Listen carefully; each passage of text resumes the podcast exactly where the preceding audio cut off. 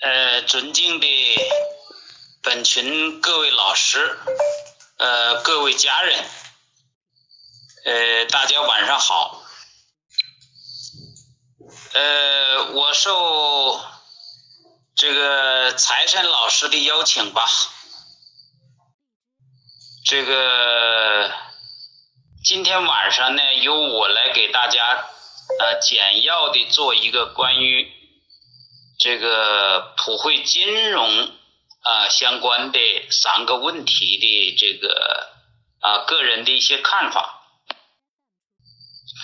那么在分享之前呢，呃，我简要的呀做一下自我介绍。呃，我是八六四八群秘书长孙长静，现在呢已经转到天津临时工作组，呃，现在担任宣传组副组长。这个退休前呢，我是唐山信德锅炉集团有限公司呃副总经理兼党委副书记，呃高级经济师。呃，我是这个去年的十一月底啊离开的工作岗位。那么我今天分享的内容啊。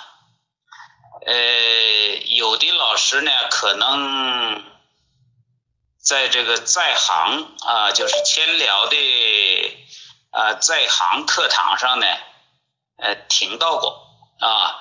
那么听到过的呢，就可以没必要再浪费时间了啊。没有听到的呢，这个呃，可以咱们共同探讨啊，分析。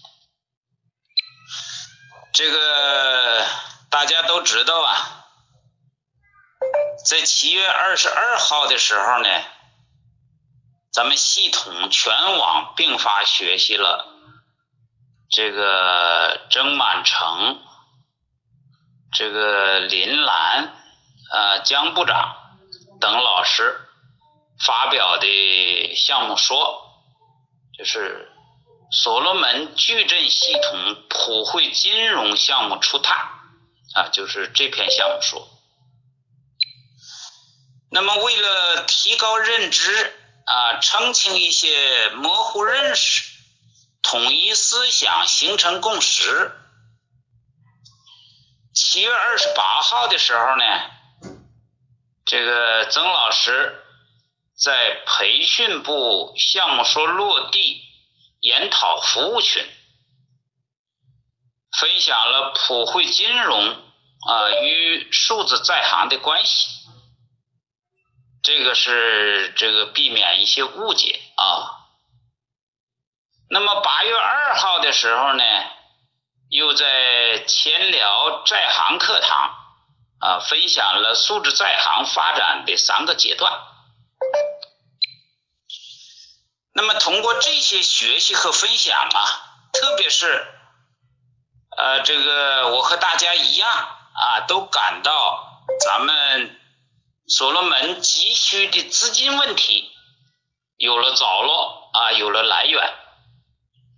那么无疑对于广大家家人啊进一步增强信心，起到了很好的促进作用。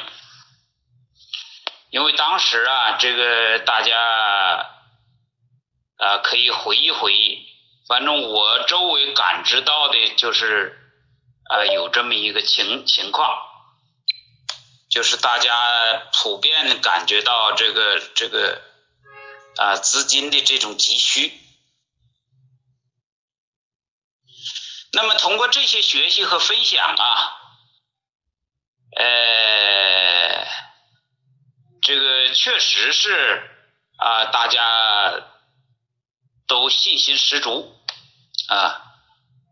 那么我和大家一样啊，反复进行了研读和聆听，可以说深受启发，豁然开朗啊。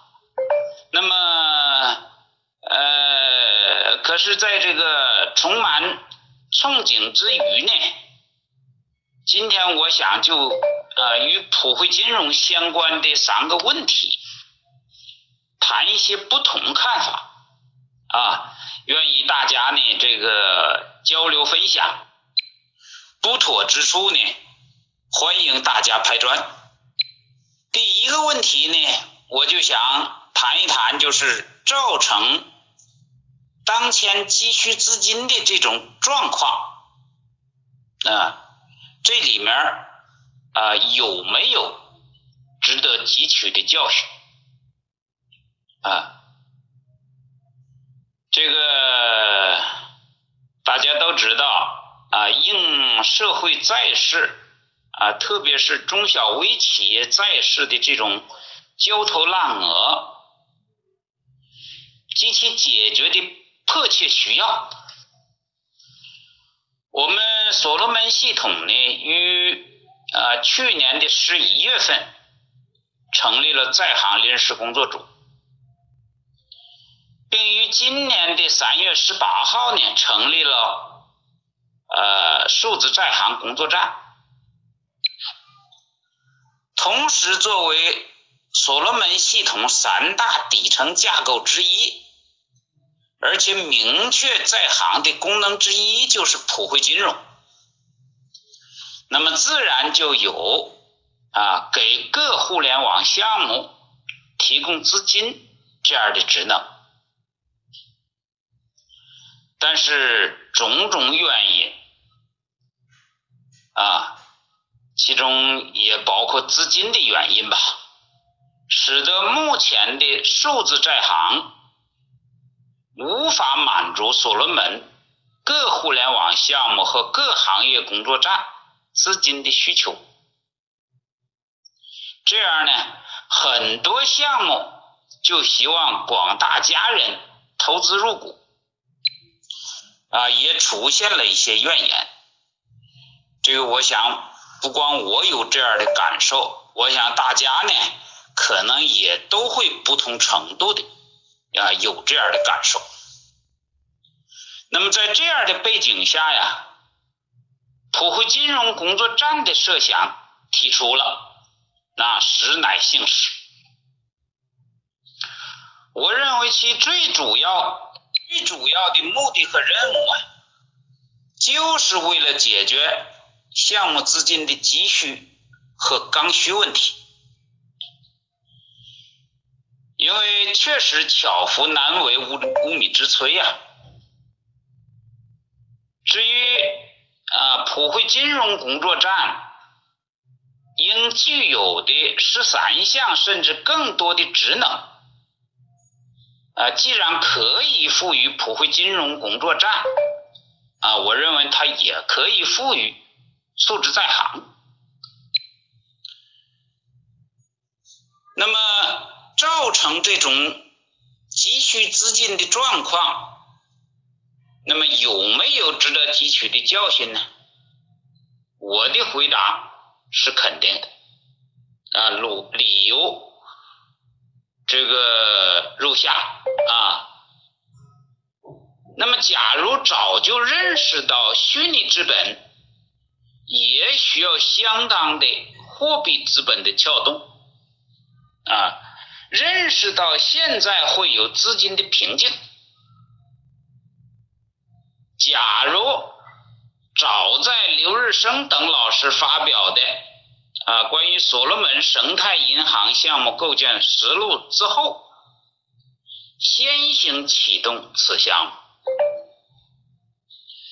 假如。在今年五月初，我发表的这个啊，为什么将数字在行与生态银行合并为所罗门银在财行中提到的，单纯由在行自身来衍生普惠金融，虽然也可以，但压力。相对会比较大，速度也会比较慢。看来我这个，呃，当时我确实就有这么一个这个看法啊，有这么一个预测也好，看法也好，看来确实是果不其然。那么合并后呢？啊，从手续、实力以及广大用户的传统观念和习惯等多方面来看，更有利于普惠金融平台的搭建，可以大大提高搭建速度，减轻搭建压力。也就是说，普惠金融平台完全可以来的更直接、更迅捷啊！特别是其这个其实本身啊，特别是其实本身就已经直接是普惠金融平台了的这个观点和看法啊，这是当时我的看法，能够早就得到更多。得到更多在行家人的认同，我们的工作可能就会主动的多。当然，这里没有丝毫的埋怨，只是为了警示以后。看看我这几点呢？啊，认为有值得汲取教训的理由，这个啊，是不是妥当？啊，我提了，实际上是三个层次的问题。那么这算第一个问题。第二个问题呢，就想谈一下，我们究竟应当以什么样的基点和方式解决资金问题？所罗门矩阵系统普惠金融项目初探这篇文章当中呢？提到普惠金融工作站是利用系统平台进行金融产品推介的第三方服务平台，它的核心是采用在外部进行金融产品垂直比价这样的方式。将相关金融机构最适合系统项目和行业工作站使用的金融产品放在普惠金融工作站平台上，让项目运作团队来对比挑选。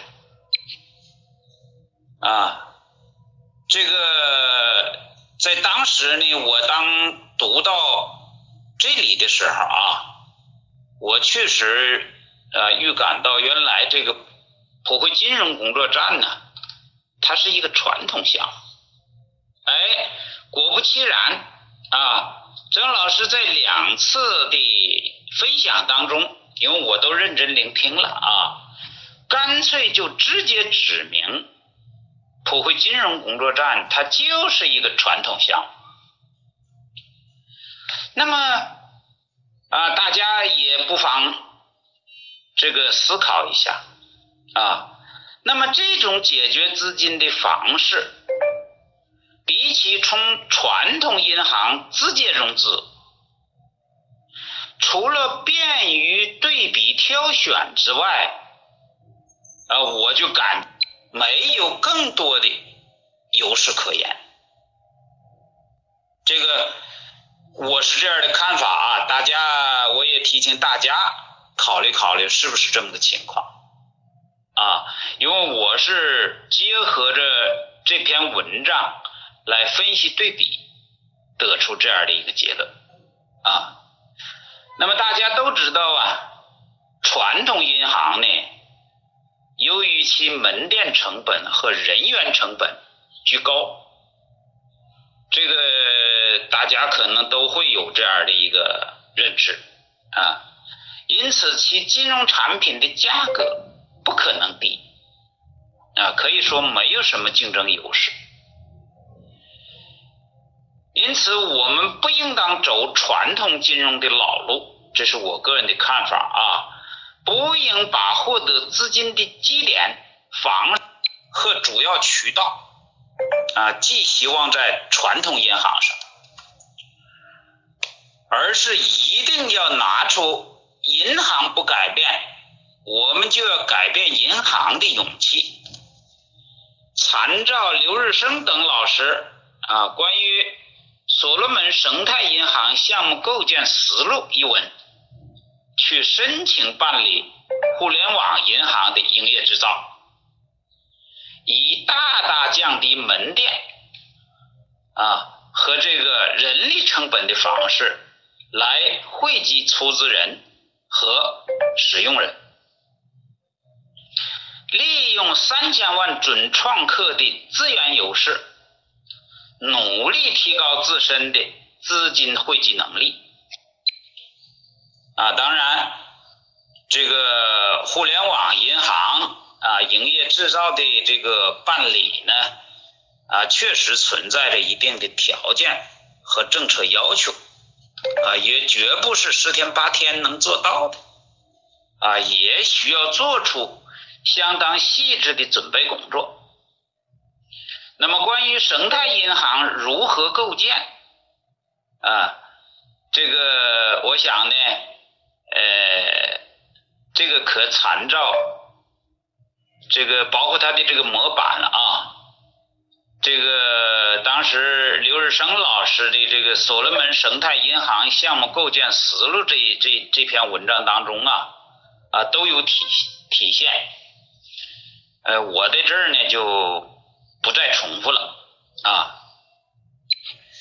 那么大家还知道啊，呃，建行与蚂蚁金服，就是阿里的蚂蚁金服啊，已开始了深度合作啊，也有一段时间了啊。那么其他银行啊，这个我个人认为，这个它就。不是太好过了，因为阿里的蚂蚁金服可以说对对咱们国家的金融啊各个银行冲击是很大的。那么你想啊，在这个业务量大减的形势下啊，这个这个大减呐，这个我是这么理解啊，一方面呢，咱们。经济形势的这种压力啊，再加上银行它是既富不济贫，可以说好过的企业不多啊。再加上呢这种啊互联网金融的一种冲击，因此它的业务量是大减的。这是当然这里头我没有做详细的描述。那么那么大。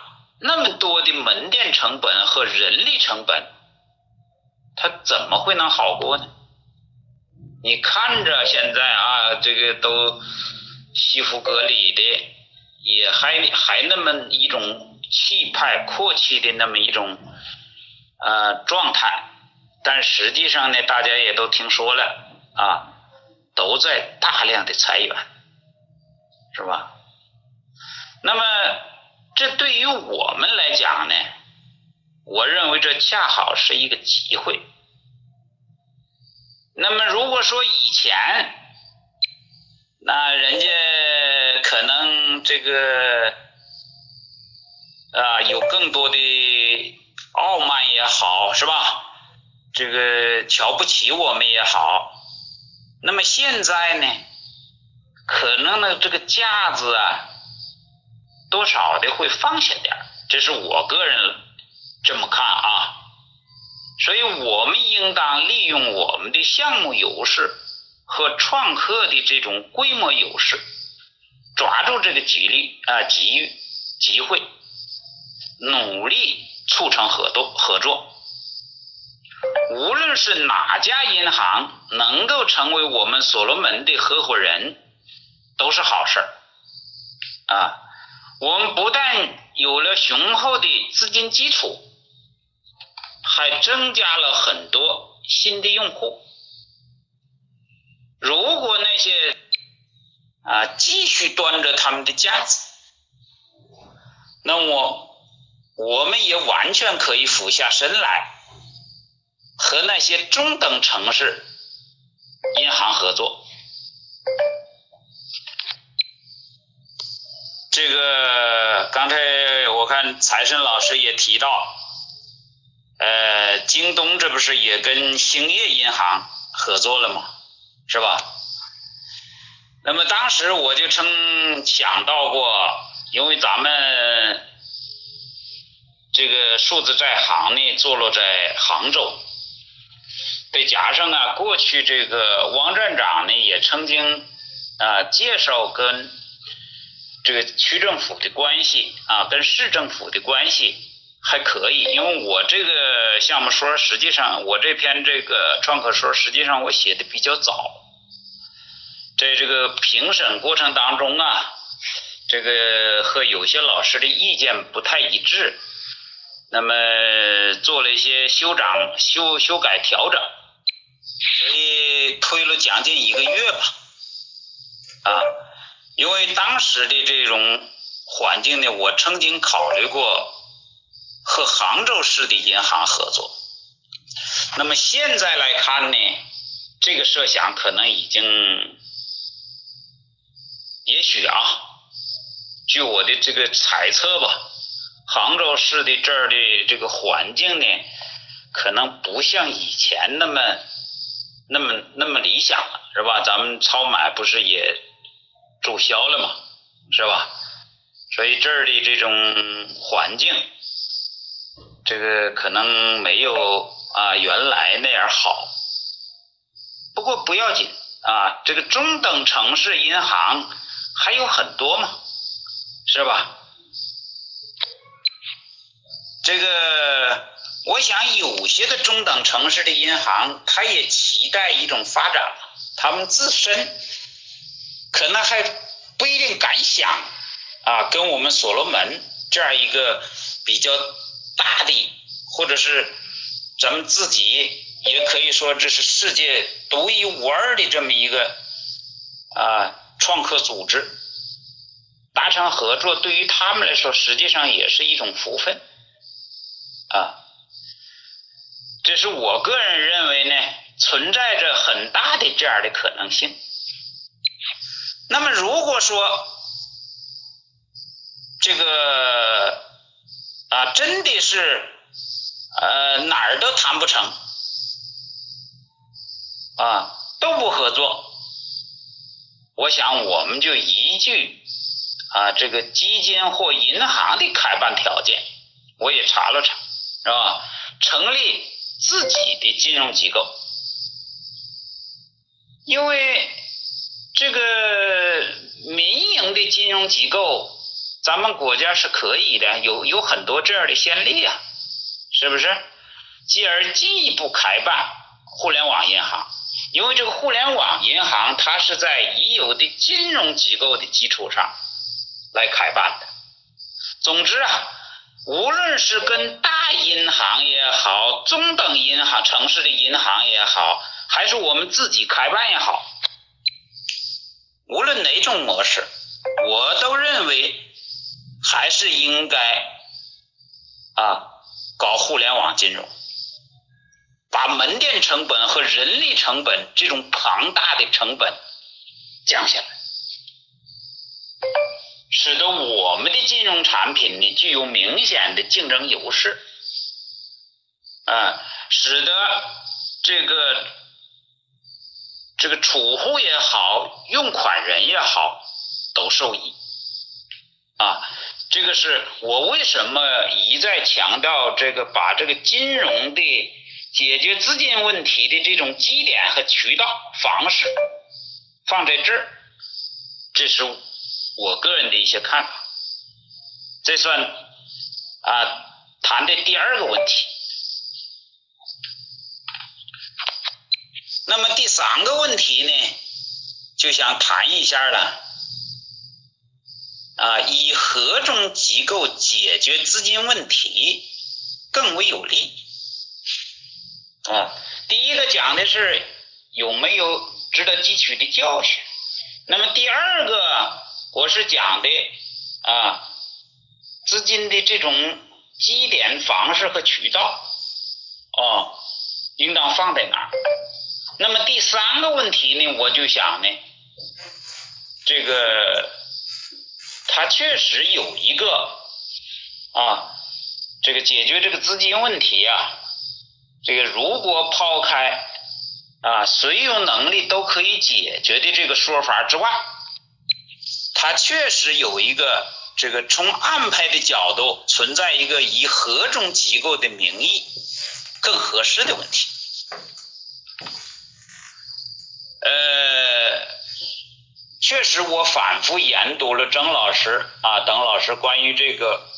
所罗门矩阵系统普惠金融项目初探这篇文章，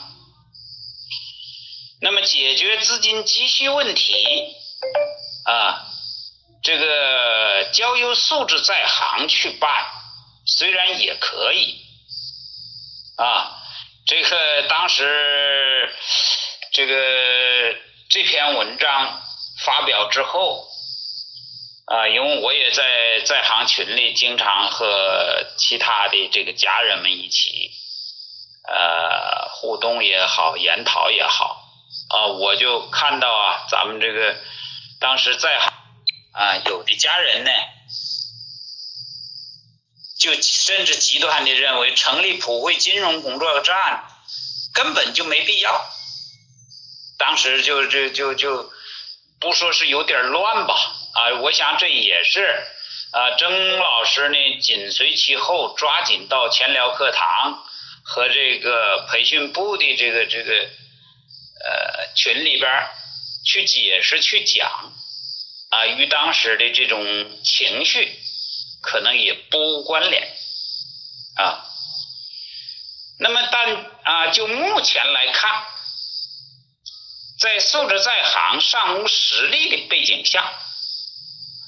特别是普惠金融工作站作为传统项目，主要是对接这个传统银行。那么如果是这样的话呢，还是由普惠金融工啊，还是由普惠金融工作站去对接呢，更为有利。因为普惠金融系统本来就是仅在。所罗门生态系统之下的六大系统之一，而以所罗门普惠金融工作站名义对接社会金融机构及其他组织人，这就远比呀以所罗门素质在行工作站去对接，无论从更放心，还是从更专业对口的角度，都更方便，更有利于。业务的开展，呃，这个地方大家不要有误解啊！我是从如果按照传统的这个资金渠道来解决的话，我是这样的一个看法啊！大家这个地方呢，呃，我希望不要有误解。但是呢，基于系统普惠金融及素质在行的人力资源。尚不够充足，这个是我个人看啊，我的看法，咱们这个无论是在行还是这个普惠金融工作站，包括现在这个金融服务这个项目，我是认为咱们这方面的人力资源并不是说有多富裕啊。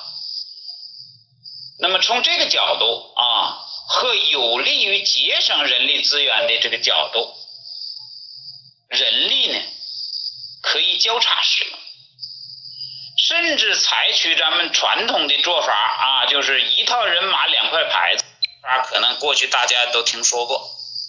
啊，那采取这样的办法也未尝不可。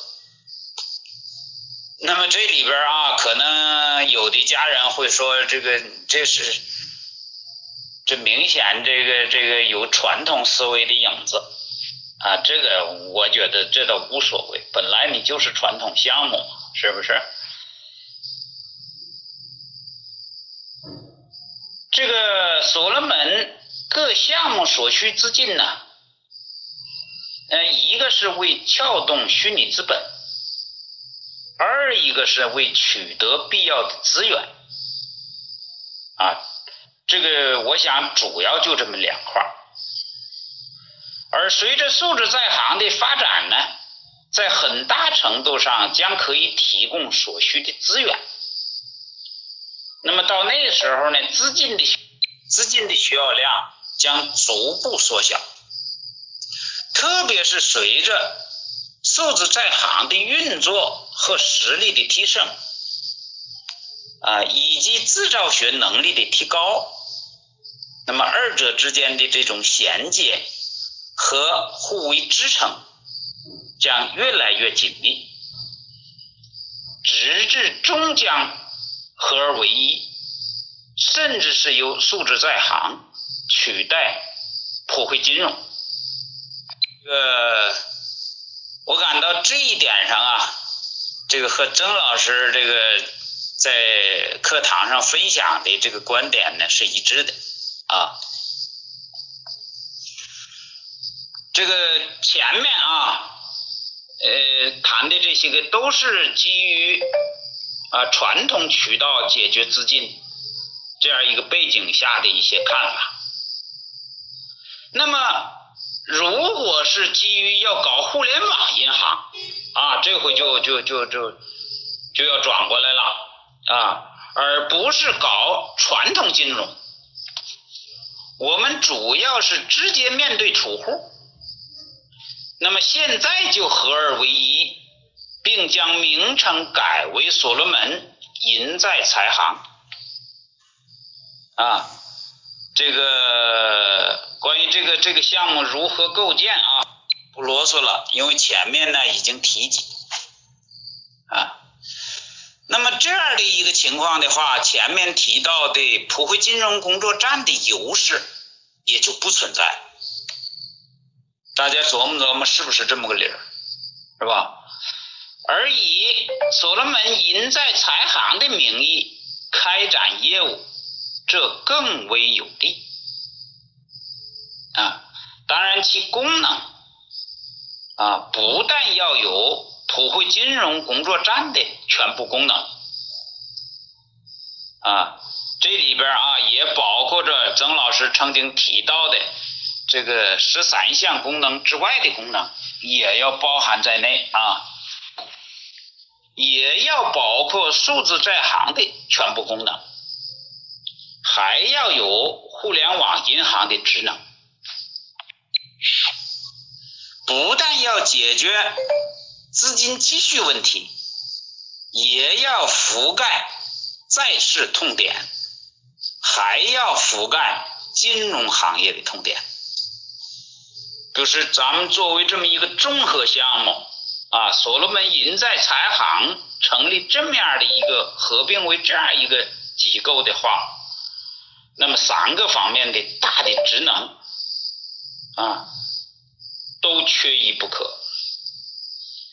这个以上啊，呃，便是自己提出的一些粗浅拙见啊，希望能够得到这个。